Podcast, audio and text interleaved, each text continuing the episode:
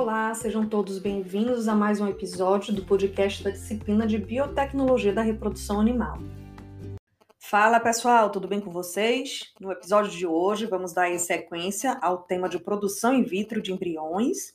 No entanto, mais uma vez aí trazendo um olhar para a aplicação das biotécnicas na espécie ovina.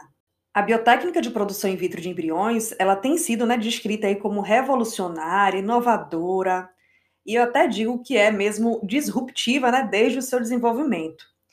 Ela acaba possibilitando a aceleração de um ganho genético de uma forma incrível, né, e principalmente pelo fato de maximizar o número de nascimentos a partir de fêmeas de alto valor genético e da redução também de intervalo entre as gerações, principalmente quando as doadoras que são utilizadas são aí mais juvenis.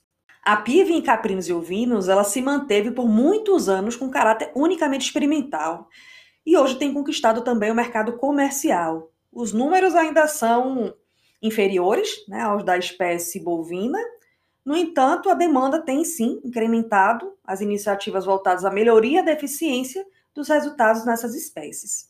E dando sequência às aplicações das biotécnicas né, na espécie ovina, vamos ouvir mais uma vez o professor Edilson Soares Lopes Júnior, que fez as pontuações lá no encontro anterior, né, sobre a múltipla ovulação e transferência de embriões, e agora vai nos falar um pouco sobre qual o maior desafio, dificuldade da produção in vitro de embriões ovinos. Né? Quais seriam aí as perspectivas em relação às pesquisas, qual a importância da produção in vitro, principalmente na região do semiárido. Vamos ouvir o que ele tem a nos dizer?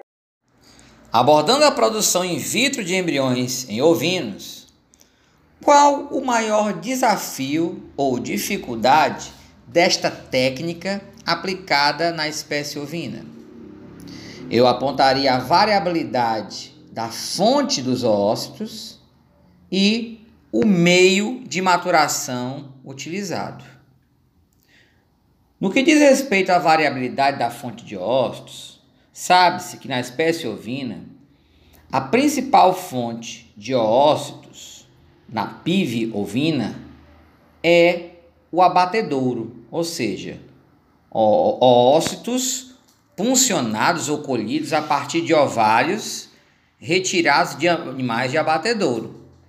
Porém, os animais de abatedouro não têm qualquer tipo de garantia de procedência e existe uma variabilidade muito grande em termos de nutrição e sanidade, o que faz com que estes ócitos sejam extremamente heterogêneos a cada sessão de PIV.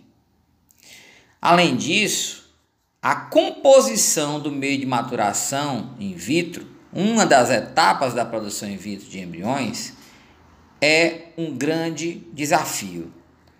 Diversas fórmulas existem, diversos ingredientes têm sido utilizados. Porém, na espécie ovina, as taxas de maturação ainda são bastante inferiores àquelas observadas na espécie bovina, carecendo assim de maiores estudos quanto às substâncias que compõem o meio de maturação in vitro de ócitos ovinos. Ainda sobre a produção in vitro de embriões ovinos, qual o direcionamento das pesquisas ligadas à produção in vitro de embriões ovinos e qual a importância desta técnica para a produção animal da região semiárida nordestina? Bem, em relação à primeira pergunta, eu apontaria que as pesquisas estão sendo direcionadas para o uso de animais vivos como fontes de oócitos. Ou seja, sabe-se que oócitos a partir de animais vivos têm maior qualidade do que aqueles oriundos de animais de abatedouro. Assim, tais oócitos têm maior potencial de serem maturados e de serem fecundados, promovendo assim a maior produção de embriões a partir deles. Além disso, a obtenção do meio de maturação ideal é a grande chave para o sucesso da PIV em ovinos.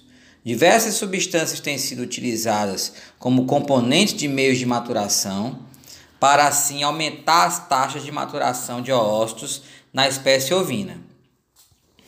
E qual a importância desta técnica para a produção animal da região semiárida nordestina? Caprinos e ovinos são os animais mais explorados na região nordeste do nosso país. O uso de qualquer biotécnica e, sobretudo, da PIV para maximizar a reprodução e, consequentemente, a produção, certamente contribuirá para a, o aumento, o incremento da produção animal no semiárido nordeste do Brasil. E aí, pessoal, deu para perceber o quanto estudar as biotécnicas é algo fantástico? Estamos apenas no meio do caminho, viu? Não deixe de acompanhar os próximos Screencast e as aulas síncronas também. Até mais!